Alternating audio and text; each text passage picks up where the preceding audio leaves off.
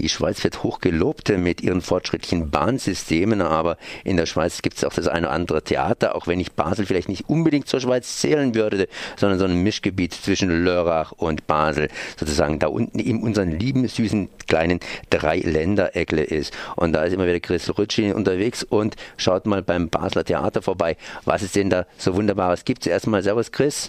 Guten Morgen. Guten Morgen, genau. Und ich lese hier drei Schwestern, nur drei Schwestern, und zwar von Tschechow, äh, die sind hier in die Premiere reingegangen. Was hat es denn mit diesen drei Schwestern auf sich? War das spannend?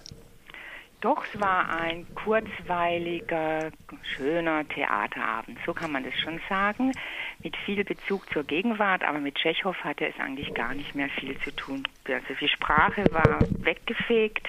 Tschechow war ja ein Dichter und man liebte ja sein sprachliches Können.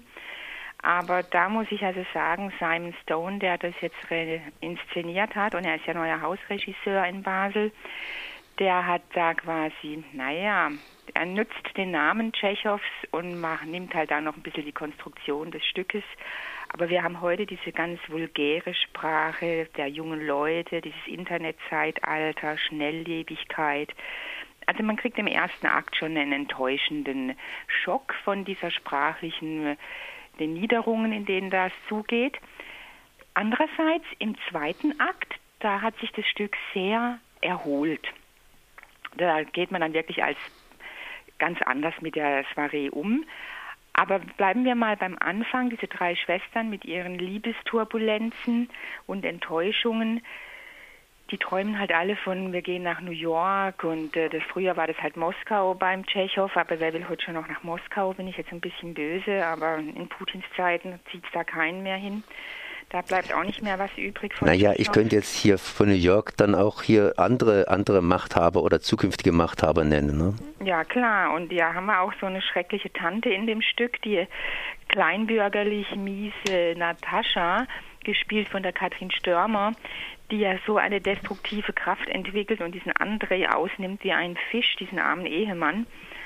Und äh, das ist dann sehr böse von Stone. Er, er skizziert auch die Menschen wirklich, wie niederträchtig sie sein können. Da muss ich Stone wirklich lieben. Er ist ja ein Erfolgsregisseur, wird hoch gehandelt dieser Tage. Er hatte ja diese John Gabriel Borgmann-Inszenierung vom Ibsen-Drama. Da bekam er ja ganz viele Auszeichnungen für. Es lief als Inszenierung des Jahres.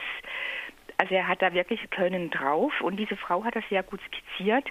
Auch die anderen, es ist ein super Schauspielensemble. Also das schauspielerische Können von diesem Basler Ensemble, das ist jedes Mal beeindruckend. Aber was mir wehgetan hat, schon im ersten Akt, dieses wunderschöne Landhaus, der einstige Familientraum und Zusammenhalt dieser drei Schwestern, da spielen die Akteure immer hinter diesen Glaswänden. Und äh, da wird dann mit so Mikroports äh, Gespräche geführt. Wir hören die im Zuschauerraum. Aber schauspielerisch verlieren natürlich so eine Sache dann am Live-Charakter. Das hat mich sehr gestört. Und äh, da musste man, also diese bittere Pille musste man schlucken. Und ich finde halt, Schauspielkunst muss wirklich live auf der Bühne sein und nicht hinter so einer Glaskiste. Ich gehe ja wegen Live-Spiel dahin und nicht, dass ich da wie so eine naja, aber im Grunde genommen ist es ja. Den mochte ich nicht an der Regie. Aber im Grunde genommen ist es ja trotzdem live. Was ist daran nicht live? Krieg, kriegen die Schauspieler wenig mit vom Publikum, von der Reaktion des Publikums durch dieses Glas? Oder kriegst du einfach nicht mehr diesen, diesen authentischen Schauspieler da zu sehen? Ja, genau, es trägt nicht rüber. Ich meine, das ist ja wie wenn ich jetzt überall, meine Kinder kann ich auch nicht hinter Glas erziehen. Das geht nicht. Ich, äh, das muss haptisch sein, ich muss das angreifen können und das war für mich also eine enttäuschende Sache. Aber jetzt da, man hat dann gemerkt, im zweiten Akt hat dann diese Regie von Simon Stone wirklich Dichte bekommen. Das hat dann meinen ersten Negativschock wirklich äh, wieder abgefedert. Und äh, da hat dann das Stück Fahrt aufgenommen. Da kamen dann die Tra Tragödien, haben sich zugespitzt von diesen enttäuschten Schwestern. Die Personen bekamen dann doch noch Form. Schön fand ich auch diesen Lokalbezug, ne, als dann dieser schreckliche Auszug anstand, weil diese widerliche Scheidungspartnerin vom André, die Natascha, hat ja den sage und schreibe das Familienhaus unterm Hintern weggezogen, ihn total finanziell ruiniert. Und es war so eine richtig primitive, geile Aufsteigerin, Frauenfigur. Ja, in diesem zweiten Teil dann, als von diesem Basler Umzugsfirma die ganzen Kartons in dem Haus stehen, das Haus wird ausgeräumt, da gefiel mir dann wirklich die tragische die Intensität, wie das Stück bekam. Äh, der eine hat sich dann erschossen, da gab es dann noch den Nikolai, der hat sich im Bad erschossen. Also das war dann wirklich gut schauspielerisch in den Akzent gebracht, auch wie diese ganzen Liebessituationen sich auflösten. Ich merke Olga, die wird Lesbe. Okay. Und dann haben wir noch einen Schwulen. Das wurde alles wirklich gut bei ihm in dieses 2016 reingeholt, wo früher nur so adlige Dandys rumspazierten und Militärs bei Tschechow.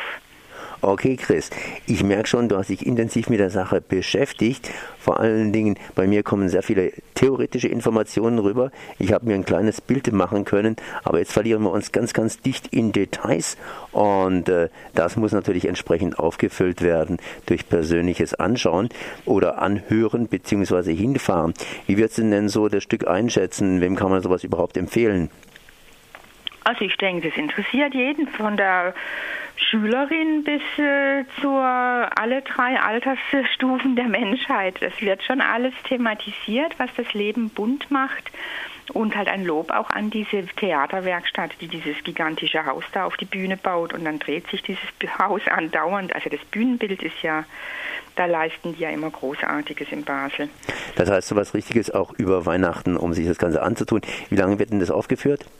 Also jetzt könnte man heute Abend schon rein. Das läuft heute, dann wieder am 20., am 23.